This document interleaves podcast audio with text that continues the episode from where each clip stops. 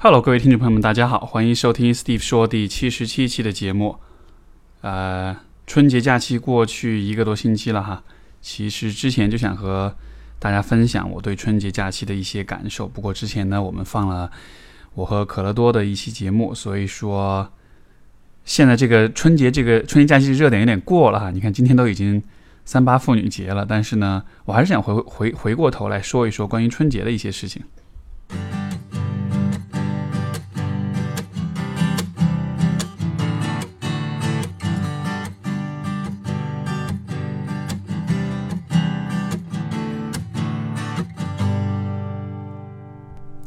我不知道大家有没有这样一种感觉，但就是你看，像我自己这样，就是说平时工作是一个人在外面，然后呢，啊，每年能回家一两次，跟父母见面一两次，然后随着不断的成长，你就会发现说，每一年春节回去，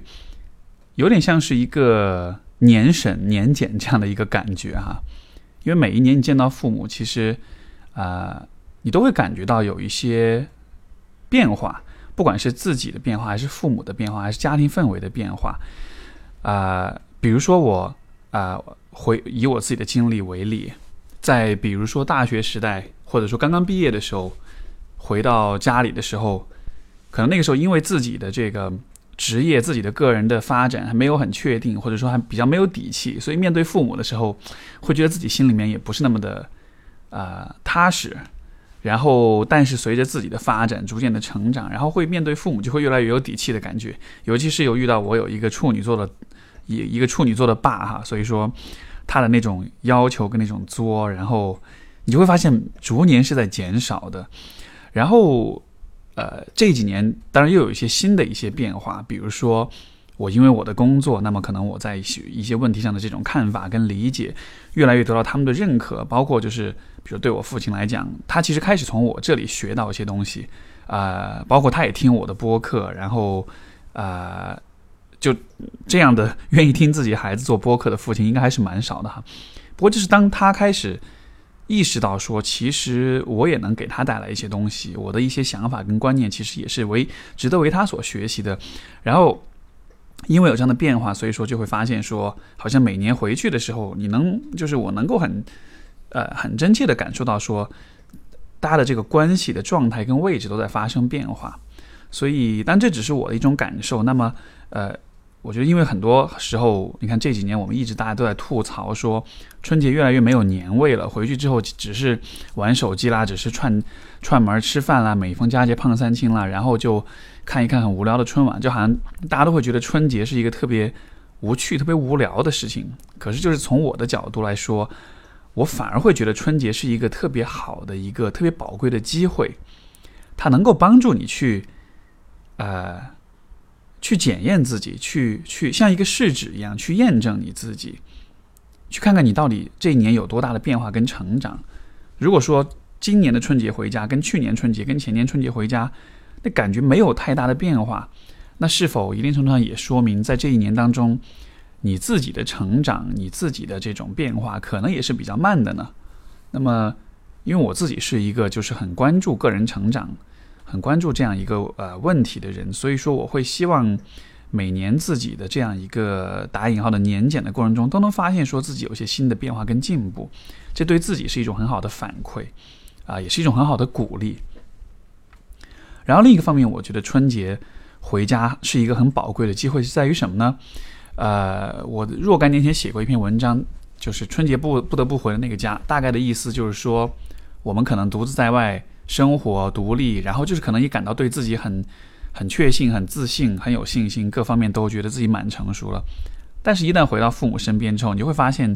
很多这个幼稚的一面、小孩子的一面，或者说很多旧的，就有的时候你以为你走出了这种以前的困扰啦，或者是这种情节啦，但是一回到春节一回去之后，其实又会又会发生矛盾，又会很多旧的那种很似曾相识的感觉又会再回来，对吧？为什么会发生这样的状况？我觉得也是因为说，在那个特定的氛围里，在那种特定的和父母互动的方式当中，我们的很多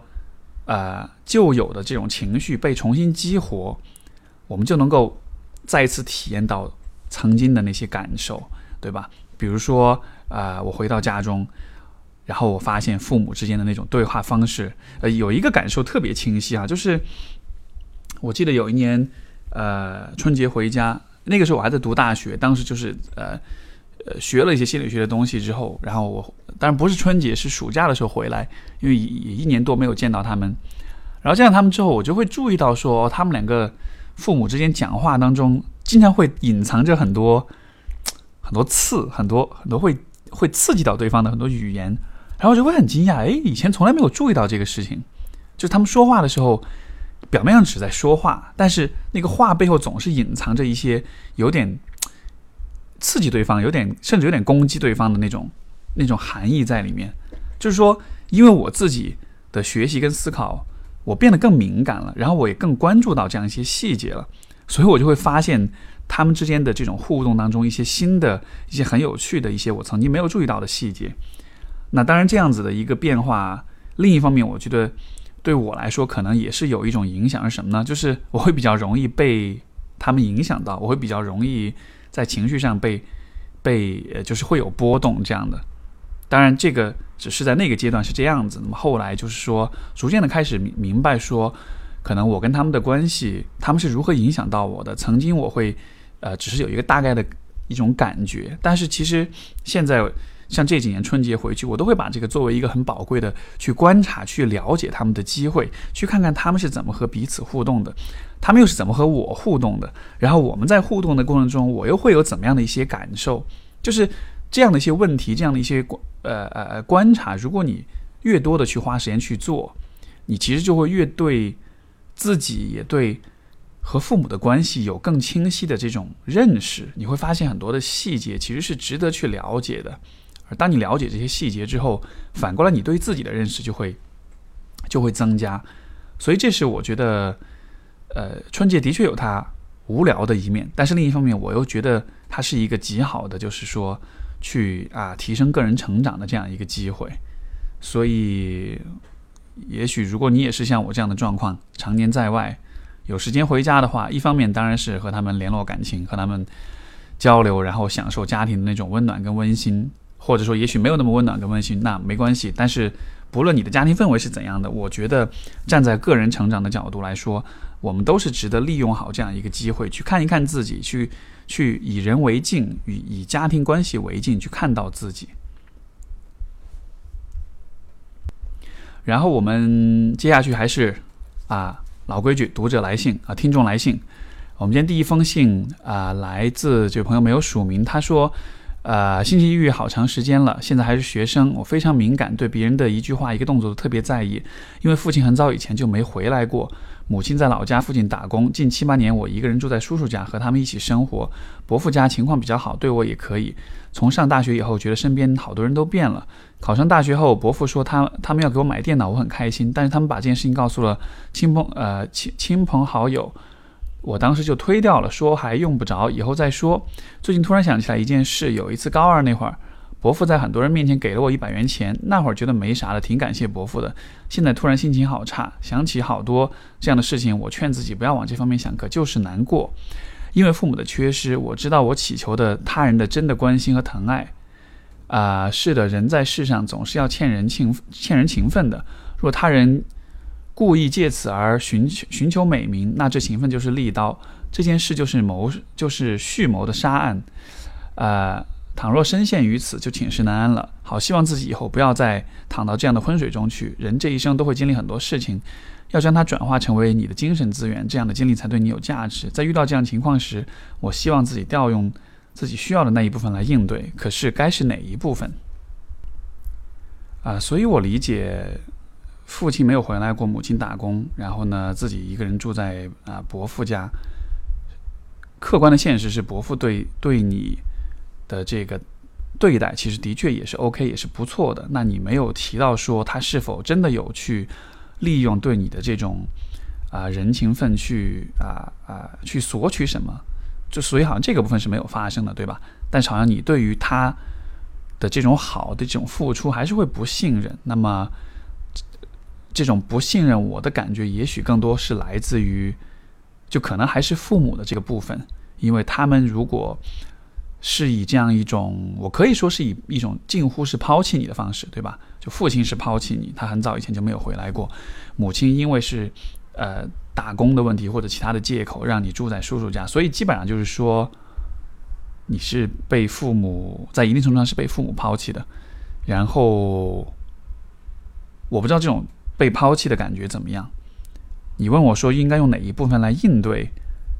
所有这一切，把你的经历变成人生的一种资源，一种有价值的东西。那我觉得，也许起点就在于这个被抛弃的这个体验啊。可能你在面对这样的状况会感到无力，也是因为说，其实我理解，孩子被父母抛弃，这可能是一件很伤害的、很创伤的事情。可是这种创伤带来的痛苦，你无法去直面它。所以，也许你做的事情就是去忽视这个部分，去尽可能的，啊，把注意力放在你的伯父身上，去看看他对你的这些好，对吧？但实际上，你并不能真的去忽视你的那些，你的那个被抛弃的那个痛苦的部分。所以，我的猜想是，也许时间久了之后，你可能会比较难以区分你对被抛弃的痛苦和对被和对这个伯父的关注，就可能把这两种这两个部分放在一起了。所以，就有点像是你把。对父母的那种愤怒跟啊委屈跟不信任，有点像是投射在了伯父的身上。所以说，即使伯父对你是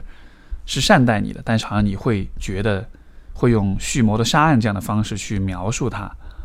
所以，该是哪一部分呢？我觉得该是和你最相关的那个部分，该是那个父母离开你，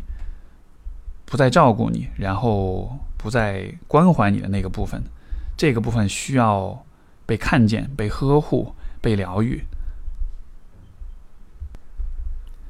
我们今天第二封信来自这位朋友叫 Stardust，他说：“你好，去年啊，从去年开始，我和一个从小长大的男性朋友变得暧昧。只要我发朋友圈，他就会点赞或评论。但是我们都维持着朋友的关系。我承认自己喜欢他，而他因为在读研究生，告诉我目前没有谈谈恋爱的打算。他能够真诚的帮助我。”呃，和我讨论他下一步的计划，可是这种关系我很不舒服。一方面他不怎么给别人点赞评论，我们的共同好友看到评论还会问我们是我是不是和他在一起了。另一方面，我们的私聊中他没有挑明啊任何挑明关系的意思，还说以后挣钱了什么姑娘都有，现在不想谈，还要我抓紧说女孩青春短。啊，我不懂他在想什么。作为评论他似呃作为朋友他似乎没有越界，可是我就是觉得哪里不对。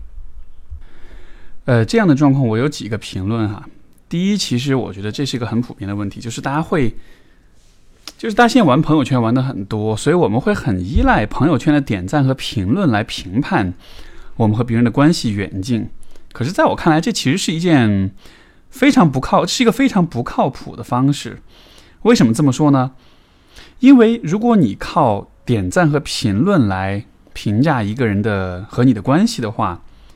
你其实没有办法区分。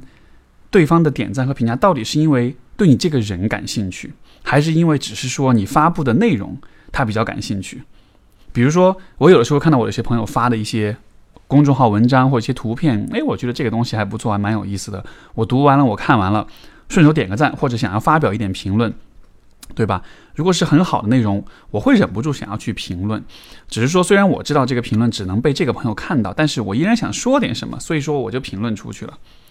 可是这样的情况下，你说我会在乎这个？因为有，比如说我朋友圈里面有些人可能是只是工作关系，或者说并不熟。那这样的情况下，我对他发评论，是不是意味着我跟他关系很近，或者我对这个人感兴趣呢？对吧？所以说，靠朋友圈评论啊来评价一个人的关系，我觉得并不是一件。当然，如果他一直去评论，今你发的每一条都会关注、都会点赞什么，那我觉得也许是在表达点什么。可是更多的时候，我会鼓励大家用更直接的、直观的方式去评价，而不是用这样一种带有很多的脑补空间和呃呃呃和这种偏差概率的这样一种方式去评价。啊，你说怎么样的方式比较好去评价两个人的关系的距离呢？聊天啦，互动啦，看看有没有经常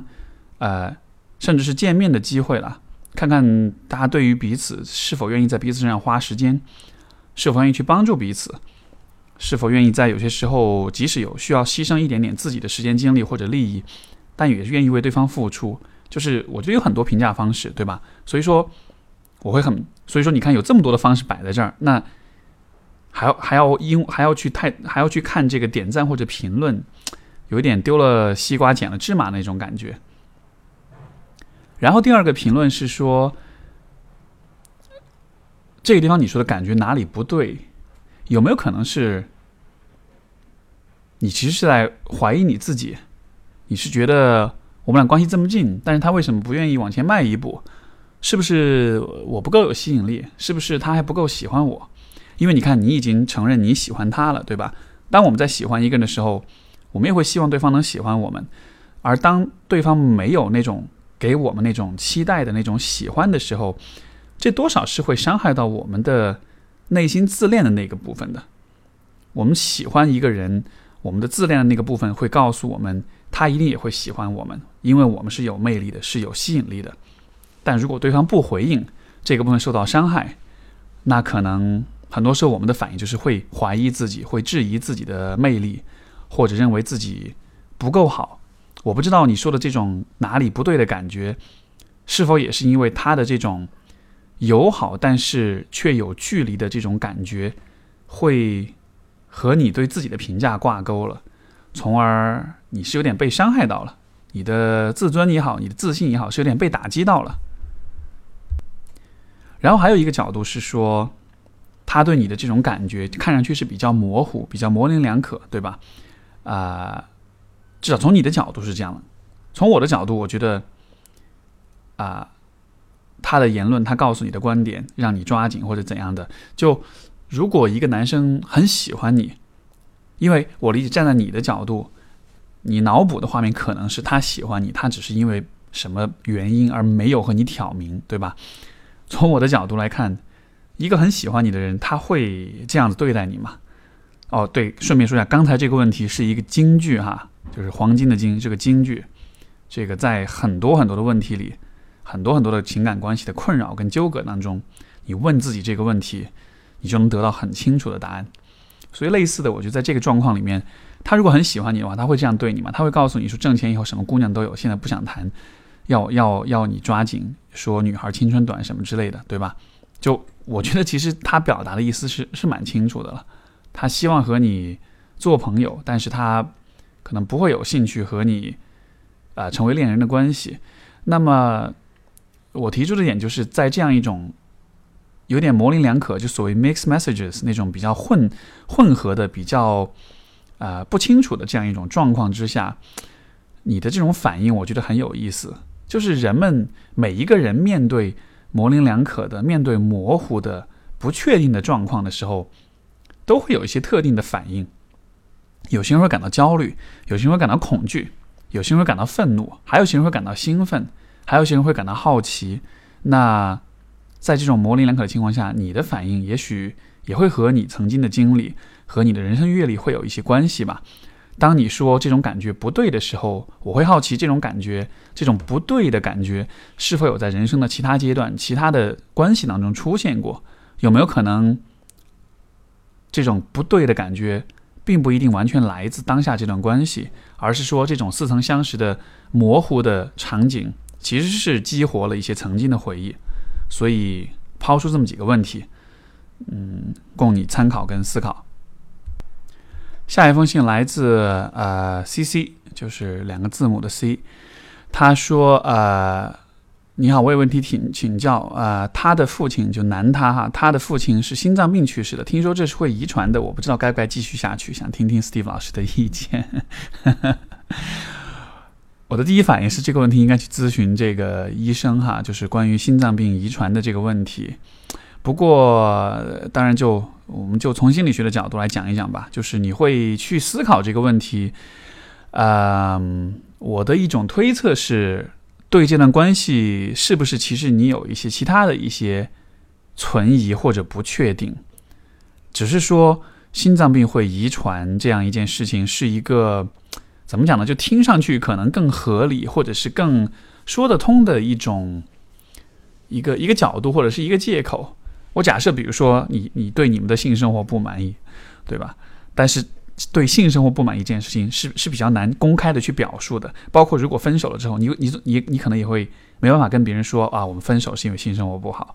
对吧？但如果你跟别人说我们分手是因为他父亲有心脏病去世，所以我怕这个会遗传。就这好像是一个更合适的、更容易被人接受的一种说法。那所以我的猜测就是，有没有可能你在关注心脏病是否会遗传这个问题的时候，其实你真正想表达的是你对这段关系有一些自己的不满，有些自己的存疑，然后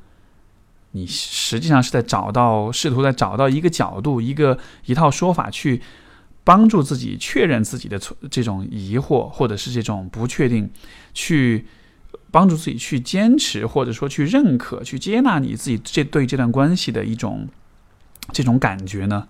那如果你对这段关关系的感觉不好，那不管是因为什么原因，你只要去认可你的这个感觉就 OK 了。至于是什么理由、什么原因，我觉得你不认可你自己的感受，你就会找到各种各样的角度去。去去合理化自己的感受，或者说是去为自己撑腰，对吧？实际上，你说父亲心脏病去世的，如果真的理性探讨这个问题，当然我不敢说我是医学界的犬，就是因为不是这方面的专业人士。但是我的理解，遗传只是影响我们生活质量的一个部分，对吧？啊，心脏病去世有没有？肯定也是会和一个人的生活方式、跟他的健康状况、跟他其他方面的疾病、跟他的营养结构、跟他的。就很多因素都是相关的，并不是说只要遗传就一定会心脏病去世，没有这么的绝对，对吧？所以说，正是因为这个问题，如果我们客观的来看，它没有这么绝对，所以我才会猜测说，是不是在这样一个说法的背后隐藏着其他的不确定，或者是其他的疑惑感？如果是，那么你应该更多的去正面正视那一个部分，而不是以心脏病遗传的这个部分。我们的下一封信啊，来自西瓜。他说：“我从小父母就离异了，小时候和父亲联系比较少，母亲也常年在外，使我在最需要父母关爱的时候，缺少了这种同龄人惯有的父爱和母爱。而且寄生在亲戚家，经常受委屈又没人倾诉。母亲也是没受过太多教育，只会给我最基本的吃穿上啊吃住上的照顾。因此，我个人从小就比较独立，也很孤独。困扰我的问题是。”在我和前任分手后，我意识到我自己很容易依赖异性。但凡异性对我嘘寒问暖、呵护一点，就会不自觉地对他产生依赖和信任。我已经意识到这个问题，并且知道这和我原生家庭有关。但每次遇到新的异性时，还是无法控制自己。我想要非常理性的处理和异性的关系，克服自己对异性的依赖，但总是做不到。啊，想问 Steve 对此有什么建议吗？我觉得蛮巧的哈，这又是一个关于被父母抛弃的问题。啊，一方面对异性产生这种依赖和信任，我觉得，因为从小我们很缺乏、很匮乏，越是匮乏的东西，我们长大之后越是渴望得到，所以说会有这样的这种情感上的需求。我并不认为这是有问题的，或者这是病态的，这其实是一个怎么讲呢？每一个人放在你的经历当中，经历过你的这种成长的话，可能都会有这样的感觉，可能都会有那种。强烈的孤独感和那种对情感的渴求，在亲密关系里面，这可能是一个怎么说呢？就是我觉得亲密关系可能是，你看我们跟父母的关系，其实是我们这不是不由得我们选的。所以说，我们能否跟父母亲近，这其实不是我们说了算的，对吧？当然，对于西瓜来说，你的状况是，就的确是真的是跟父母是分离开的。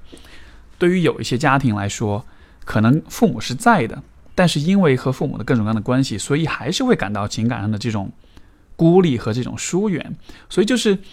因为我们的父母是谁，这不是由我们说了算的，所以我没有办法去把握我们能够跟父母多亲近这件事情。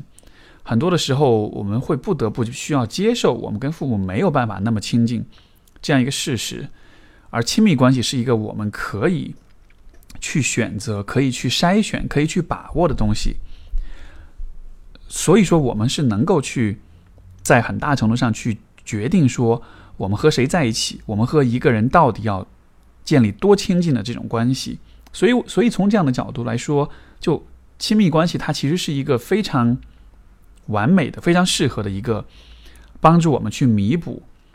那种亲密感、那种情感连接的一种方式。所以，你说你非常想要理性的处理和异性的关系。你真的可以理性的处理吗？有没有可能，当你想要这样做的时候，你其实是在放弃，你是在逼迫自己放弃，也许是这个世界上为数不多的能够弥补自己亲密感和情感连接的这样的机会，啊，所以我不太确定你是否能够非常理性的做到。当然，另一方面我也理解，你说想要理性做到，可能是因为你觉得自己太不理性，你觉得自己你可能会因为自己曾经的不理性而吃了亏，而受到伤害。如果是这样的话，我觉得这个当中更深层的一个问题就在于，当你在依赖异性的时候，是因为你这个人发自内心的喜欢这种依赖，还是因为在弥补以前的匮乏跟缺失？就是换句话说，就是你对异性的，就是你的亲密关系，有没有可能在一定程度上是被曾经的经历给绑架了？如果曾经没有那种缺少父母关爱的那种经历的话，你是否还会这么依赖异性呢？因为我觉得，就是人活在世界上的一个很重要的使命，就是要找到自己。那么在情感关系上，在亲密关系上，你也是一样的。我们得找到自己最喜欢的那种与伴侣相处的方式，自己最理想的亲密关系，对吧？现在的你，因为曾经的匮乏而很依赖异性，这是一种弥补，但这不是我我的猜想是，这也许不是。你这个人发自内心的最喜欢或者最认可的一种和人相处的方式，所以按照这样的思路往下想的话，这个问题的克服或者是改善，就还是在于说那个匮乏的部分需要先被处理。现在的你通过依赖异性去啊弥补那个匮乏，但是这种匮乏的感觉它只它依然会存在，因为你只是在。旁敲侧击的弥补它，你并没有真的去直面这个匮乏的这个部分，所以你经受的这种孤独、委屈、无人倾诉、孤立这样的一些体验，它会一直存在。它可能不会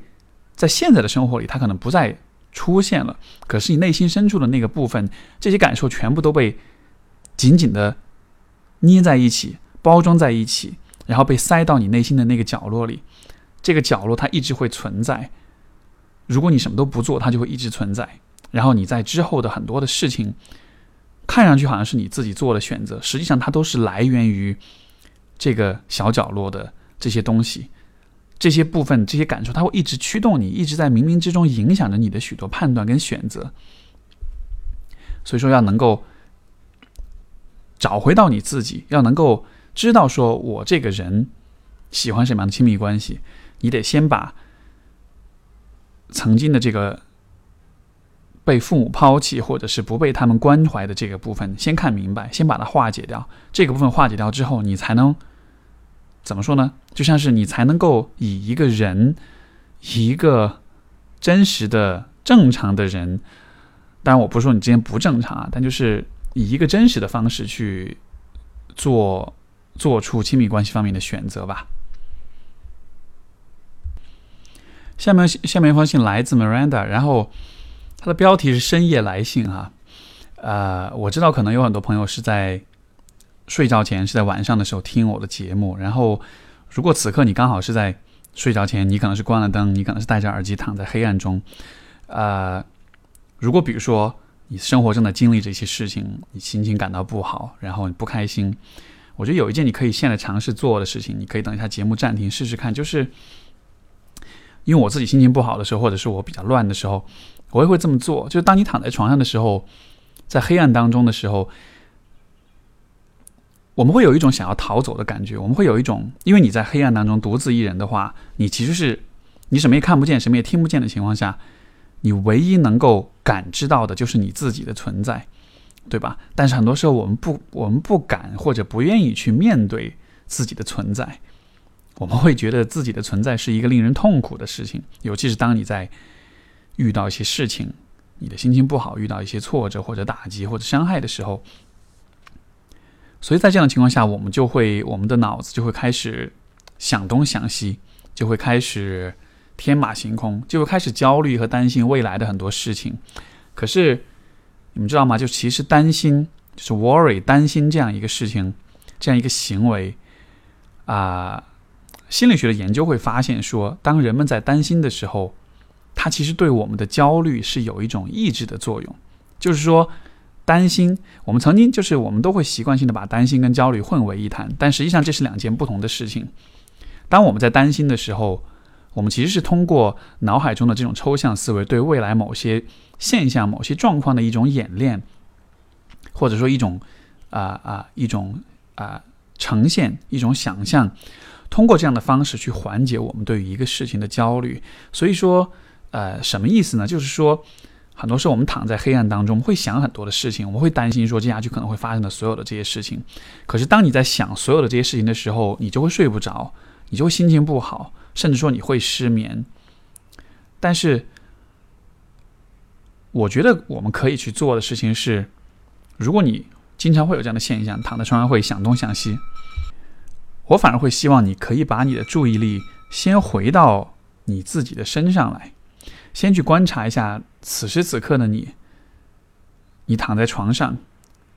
你可以感受到，可以观察一下你的呼吸是怎样的，可以观察一下你的身体的姿势是怎样的，可以观察一下你跟你的身体、跟衣服或者跟被子、跟床单的那个接触的感觉是怎样，是是怎样的。然后你可以观察一下你现在此时此刻的情绪是怎样的，你是否感到焦虑？你是否感到全身会很紧张？你是否感到烦躁？这其实是正念的一种方，呃呃，一种一种方式，就是把注意力放在当下，去看看当下你是什么情绪。如果你能注意到当下你是焦虑的，那么你就会明白说，现在我焦虑，但是我可以只是就让自己焦虑，我不需要因为焦虑而担心很多未来的事情。这个焦虑它如果存在的话，那它就存在就好了。我不需要因为我有了焦虑而不得不去担心未来的很多事情，呃，把注意力放在此时你躺在床上的时候的这种感觉上面的话，我觉得这可以更好的帮助我们集中注意力，也帮助我们变得更安心一些，然后可以不用那么多的担心，不用那么多的想东想西，这样的话可能入睡的时候也会容易一些吧。这是我看到“深夜来信”四个字就。想要跟你分享的内容哈，那么 Miranda 所讲的话题是什么呢？她说觉得这个问题是很多都市女性都会有，啊，最近就发生了一个事情，就是活生生的例子。大方面来讲，就是总是会遇到不够尊重自己，或者说对自己不够好的异性，呃，然后本来的高傲和自尊就会受到巨大打击，感觉对方对待自己的方式就是对自己人格的贬低，感觉世界没有真爱。现在各地都有那么多各方面。很优秀出众的女生，却在情感上得不到平等的应有的待遇。从我自己故事来说，就是可能家里的缘故，还是高中的时候遇到了渣男男朋友，自己变得格外小心，没有安全感。之后也遇到很爱自己的前男友，但是内心没有抚平那个创伤。之后又踩了几次雷，觉得自己很不幸。仔细剖析这些经历，错可能并不是在我，但是忍不住 take it personally，因为觉因为。觉得因为我这个人才会让这些男生这样对待我，我吸引他们的就是颜值和身材，就是想要玩一玩，仿佛自己很容易吸引到渣男，或者说受不到真，啊，受到不真诚男生的注意之后又故意接近我，之后看待接近我的男生会不由自主的丑化男生的动机，形成一个恶性循环，啊，对感情处理的方式会变得很不健康、不自然。最近有一个很优秀的男生，我们之前一直是熟人关系，近期接近我之后。还没发生什么，就很坦诚的说他不想有恋爱关系，不想 date，然后发生关系后建立亲密关系。啊，我比较善良，也不想把人想太坏，这样子当然很不正常。我积极的方向，我我的积极方向解读是他应该有过一段很痛苦的恋情，不想近期卷入任何恋爱关系。可是为什么他偏偏选了我，还问我接不接受？哦，所以他的意思是说，就只是想做。性伴侣可能是这个意思，对吧？呃，我难道看起来像是可以接受这种待遇的女生吗？我不想总把自己当做一个受害者来看待，但是不知道是是太 weak 还是太善良，才会把一些不当才会把一些不把感情当回事的男生当成宰割的羔羊，应该是才会被一些不把感情当回事的男生当成宰割的羔羊。我很善良，有点心软，但是不会傻到任人宰割。虽然自己知道。何时应该断一段关系，何时止止损？但是一次次的受伤的感觉并没有得到安抚。我要怎样才能走出怪圈，迎接一个健康、阳光、尊重女性，还有认真对还有认真对待感情的男生呢？啊，看到 Miranda 的信，我有三点回应吧。第一就是根据各种心理学的研究，都会看到说，男性跟女性不论性向，男性总是会比女性有，就是男性的这个性活动或者性性需求是大大的超出女性的。换句话说，换句话来说，就是不管你喜欢男人还是女人，啊，就是男性他都会更有更多的欲望，有更多的性生活，有更多的性活动。为什呃，至于为什么是这样子，这个这个就怎么说呢？这就是一个关乎到生理学、关乎到心理学、关乎到进化，呃，进化心理学、进化生物学很多的，一就是各个方面学科的一个问题了。但是为什么讲到这一点，就是因为这可能是很多女生在看待男人的时候没有没有没有注意到，或者说没有考虑到的一点，就是男人就是会比女人更想要更想要有性，只是说。我们的社会的界定，什么样的性是被接受的，是被认可的？可能更多的时候还是在说一段一对一的一段认真的独占关系里面的性是合理的，是可以被接受的。然后，可能对于很多女性来说，会这种社会环境的影响，会让我们觉得说随意的，或者是啊关系外的，或者是这种啊这样的一种性，可能就是不合适的。那么。因为有这样一种影响，所以当女人看到男人的时候，就会有这样一种错觉或者是误区，觉得说会把男人比女人多出来的那一部分的性欲理解为是一种恶意的对女性的一种不尊重。当然，这里面也许有一些人的确是不尊重，可是另一方面，你想想看，我举个例子，比如说这个世界上有一百个男人和一百个女人，然后只有二十个女人想要做爱。但是有八十个男人也要想要做爱，然后但是因为社会告诉我们，性最好只是在一对一的关系里面，所以说那二十个女人会有遇到那二十个各自会一每人找一个男人，所以有二十个想要做爱的男人就被解决掉了，但是还剩下六十个想要做爱的男人，那他们怎么办呢？他们如果没有办法，呃，找到合适的伴侣，或者说他们遇不到那些想要和他们。就是进入亲密关系的那些伴侣，他们能够做的是什么呢？就当然这只是一个对于这个状况过度简化的一个描述。可是我想表达的意思就是，就是我会觉得里面你看到这样一个状况的时候，会有很多的自责，会觉得好像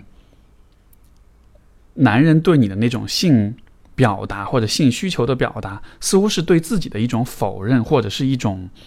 啊批判，或者是一种一种侮辱。可是在我看来，这只是一个由于生理的上面的差异所导致的一个现象，然后刚好在我们的社会当中，就一方面是生理的差异导致的一个一个一个现象，另一方面又是刚好我们的社会是比较偏向于一对一的独占关系中的性的，比较否认关系外的啊性，所以因为刚好有这样的两个大环境的因素存在。所以站在你的角度，你就会觉得，这是不是因为我吸引太多渣男？当然，我这样说不是要去合理化这一切，我也不是在在说女人就应该接受这样的状况发生，接受自己不被尊重的这种现象。当你感到不被尊重的时候，啊，当你觉得自己没有被尊重的时候，你应该表达出来。当然，你可以，我的我我的建议是可以，至少在一开始，你可以不需要那么的攻击性或者那么的。就是啊，用激烈的方式表达。你可能，你可能一开始你可以用比较柔和但是比较坚定的方式告诉对方说：“啊，我觉得你，我我我不喜欢你这样子的一种建议，我觉得我不能够接受，或者说我不认可这样的一种价值观念。那你有你的想法，但对我来说，我的感情观念是怎样怎样的。但就是当对方向你提出这样的事情的时候，我会很，我会鼓励你不要去想说。”这是因为我看上去像是可以接受这种接受这种待遇的女生，就你没有必要这样去指责你自己，因为很有可能，当这个男人跟你讲这句话的时候，他可能也会跟很多的女人讲这样一句话，他可能只是在，就像我刚才讲那个例子，那二十个男人对应那二十个女人了，剩下六十个男人，他们在想尽一切办法去找到其他的方式去，呃，可以找到人做爱，所以。它可能只是一种策略，只是一种方法，它可能只是一种广撒网的一种广泛尝试的一种方式而已。这并不代表着你看上去像可以接受这种待遇，实际上在在他眼里来说，可能每一个女生 都可以接受这种待遇，或者他会希望每一个女生都可以接受这种待遇，对吧？所以说，就是呃，这是第一点，就是我觉得这种自责好像是把生理上的差异和社会对于性的态度。啊，归因到了自己的身上，我觉得这是没有必要的，这会让你有背负太多的压力。第二点就是，啊，你说到渣男，或者说说到这种不认真对待自己、不尊重自己的这种不认真对待感情的男生，我觉得避免遇到渣男或者避免被在感情里被伤害，其实最简单的方式就是时间，你就是多花一点时间去和一个人接触、了解，因为。我们刚刚讲说，男人都比女人更饥渴，更想要尽快的上床或者是解决生理需求，所以会更快的推进关系。这种推进关系，很多时候对于女人们来说，会有一种幻觉，觉得哇，他好爱我啊，这个关系一定是很对的吧？包括很多时候，有很多女人也会说服自己，这一定是一个对的关系，所以她才会走得这么快。或者说，这个人你会，就是当对方在很快的推进关系的时候，是被他的欲望所驱动的情况下，你会想要合理化这种。很快的节奏，所以说你可能会给自己找到一些说法、一些说辞，也逼的逼着自己去去匹配这种很快的节奏。尤其如果对方又很优秀，你会被他所吸引的话，你就更想要去按照他的节奏来，要去跟上他的步伐。可是当你这么做的时候，会发生的状况就是：第一，你没有办法区分。你们的关系的本质到底是什么？你们的关系实际相处起来是什么样的一种感觉？因为怎么讲呢？这种男人在很饥渴的时候吧，他在很想要上床的时候，他可能会做很多的事情啊，他可能会各种忽悠、各种哄骗、各种套路或者演戏或者怎样的。因为没有一个时间上的一种逐渐的观察跟考验，所以。其实我也不会，当然就是我觉得有些男性可能的确会有欺骗的这个成分存在，但是我觉得更多的时候，男性所做的事情其实不是欺骗，而是有选择性的呈现。所以说你在关关系交往的初期，尤其是在一个人如果愿意很快的推进关系的话，他更多的时候是有选择性的呈现自己的一些东西，就他给你的看的东西，也许都是真实的。如果是假的，对吧？如果比如说我明明很穷，但是钥匙链上却挂了一个保时捷的一个一个一个遥控器，那你就会觉得很假。这样的话是没法吸、没法说服人的。所以我觉得更多的时候，男人们在做的事情是有选择性的呈现出一些你会喜欢的或者你认可的一些东西，从而你就会觉得，哎，真的是这样子的，真的是不错的。但是如果没有一个时间上的一种积累和观察的话，你就没有办法看到那些有选择性的不给你看的东西。可是，当你真的和一个人在一起相处的时候，你你是同时跟这两个部分相处的，你是跟有选择性看到的部分相处，你也要跟有选择性看不到的部分相处。而看不到的这个部分，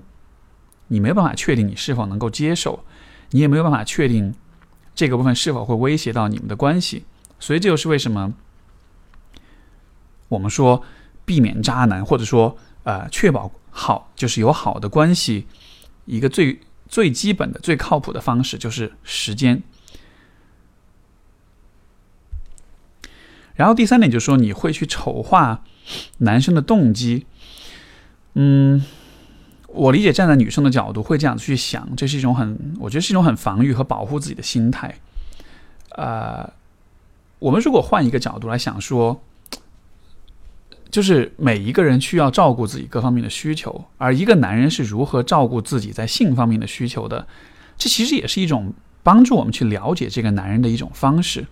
对吧？如果一个男人对自己的性，因为首先我们刚才前面讲了，就是一个不争的事实，就是男人的欲望和呃性活动、性需求都是比女人高的，所以说男人会需要做更多的事情去照顾自己这个方面。那么你可能就需要去看看说。因为首先就是男人会带着性的这种欲望或者是这种啊渴望去和你接触，我觉得这会，如果你自己在外形上、在颜值、身材上又是不错的，是有吸引力的，这会是每一个男人都会，就是如果你要去丑化，那你其实可以丑化所有的男人，对吧？但是我觉得这里的重点不是男人对你是否是带着性的冲动或者欲望在面对你，如果你要这样子去判断的话，如果你希望男人不带着性。呃，不带着欲望去接近你的话，那么 这样的人可能是不存在的，或者说他可能是生理上有些问题，他可能没有欲望。可是正常的年轻男性可能都会是有这样的一个，不一定年轻啊，中老年也有可能，就就都会带着欲望去接近你。但是我觉得重点不是在于他们有没有带欲望，而是他们是在和你接触的时候，他们是如何处理和照顾自己的欲望的，他们是如何。啊，去应对自己的这个部分的，像你所说到的有些，比如说这个现在的这个优秀男性这样子的，他处理自己欲望的方式就是，他希望你去满足他，他希望你在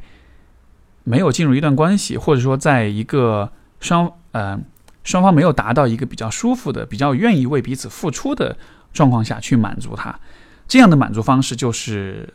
就是强迫性的，对吧？他有欲望，但是就是有欲望这件事情，我觉得没有问题。但是这个人的问题是在于，他想要用一种可能更为自私的方式，就是你还没有准备好去为你们的关系付出，因为你们还没有进入关系。但这个时候他就开始要求你去满足他了，这是一种单向的、比较自私的、比较以自我为中心的一种要求方式。在这样的情况下，你就可以看到这个男生他应对自己欲望的这种方式是。要求别人单向的付出，那么可能他会，也许是相对来说比较自私一点，比较啊把自己放在比别人更高的位置上，所以你可能会感到不能够接受。但是我想对于你来说，可能希望看到的，或者至少我认为比较合适的一种方式是说，当你看到一个男人的时候，你你可以去看到他的欲望，看到他的性的这个部分，但与此同时，啊。就不要因为他有欲望而丑化他，而是说你要看他怎么去处理他自己的性的这个欲望。呃，当然最自然的方式可能就就自己搞定了，自己解决了。这样子的话，能够和自己的欲望和平相处的男人，我觉得这是这会是一种比较好的、比较心理上会比较成熟的一种标志吧。啊，那怎么去看一个男人是不是跟自己的欲望和平相处呢？像比如说，你看这个人跟你提到想跟你上床，对吧？像任何男人跟你提出想要发生关系的时候，我都觉得先暂时不要着急，把这个看作是对你的一种贬低或者侮辱，因为他只是在表达他自己天生的一个就有的一个部分。呃，我觉得在这个基础之上，其实这会是一个很好的去了解这个男人的一个机会。就是说，我会鼓励女人们跟男人们去探讨这样一个话题：，就是性对你来说到底意味着什么？因为你会看到，其实我们对于性会有一种啊误区，就是它都是纯生理的东西。实际上，性在很大程度上还是心理的部分的，甚至在很多情况之下，性欲这个东西，不管是生理的性欲还是心理上的这种欲望，它其实都不是驱动性行为的唯一的动力来源。对于有些人来说，性可能是获得掌控感、获得。权力感、获得成就感的渠道，对有些人来说，性可能是逃避自己焦虑、逃避内心痛苦的方式；对有些人来说，性可能是应对孤独跟啊孤立感的这样的一种方式。就是其实性大家都会有，对吧？大家都会做爱，可是同样的行为，每一个人从里面得到的东西是不一样的。那刚才我提到和自己的性欲和平相处的人，但理想状况下，我认为就是说。不论是成就感、是控制感、是是自信、是焦虑的逃避、是孤独感的逃避，就是所有的这些非性的这些需求，或者是这些啊渴求，能够通过其他的方式去化解、去处理、去满足，从而性能够变成一个能够回到一个比较简单的，只是因为亲密、只是因为性吸引、只是因为愉悦感而做的一件事情。我觉得，当人们的欲望回归到这个层面的时候，那么他的欲望就是，就是比较可控的，就是比较健康的，就是比较能够啊，以一种积极的建设性的方式存在于关系当中的啊这样一个部分。所以，当有男人向你提出关于性的问题的时候，我觉得你可以去从我刚才提的这个角度去了解，就性对这个男人来说意味着什么。然后你会发现，可能比如说。这个人提出想要和你啊上床怎样的，可能是因为他有希望有成就感，可能是因为希望满足那种征服欲，或者说有的人他只是感到很焦虑，感到很痛苦。那不管是什么，我觉得最终我希望你看到的不是性这件事情本身，你不需要因为嗯一个人有性欲而刻意的去丑化他，而是说性对于很多人来说背负着很多额外的那些含义跟内容。你看到这个部分之后，你再去考虑你要不要喜欢这个人，你再去考虑你要不要，你再去考虑他是否是在针对你。如果你愿意往深看一层的话，你会发现说，其实很多时候他不是在针对你，只是他自己背负很多东西，他受不了，他需要想方设法的在别人身上找到一些解答或者一些救赎吧。所以这样子来看的话，是不是会心态平和一些呢？好的，那今天的节目就先到这里，非常感谢各位朋友的来信。你看刚才说到深夜来信，然后又聊各种关于性的话题啊，搞成像深夜情感热线这种感觉。不过就反正留下这样一些问题，大家慢慢去思考就好了。然后不过蛮有意思的，关于性的这种探讨，其实这个在其实，在我的咨询当中，这是一个经常常见的主题。我觉得我也不介意在这种就是播客的形式跟大家有更多的交流，因为可能因为我国的特殊化、特殊原因哈，我们平时要写关于这方面东西会稍微难一点，会容易被和谐或者怎样的。但是它的确是一个其实蛮值得我们关注的东西的。因为就像我刚才所讲，性这个东西，它会背负很多额外的含义在里面，所以有的时候我们会把这些额外的东西和性混淆起来，就会让我们觉得性是一个很不健康的、很复杂的、很猥琐的、带着很多不良动机的一个东西。其实，其实它很简单，其实它可以是一个很简单的东西就看你怎么看待了。好吧那就今天节目先到这里然后我们就下周再见拜拜。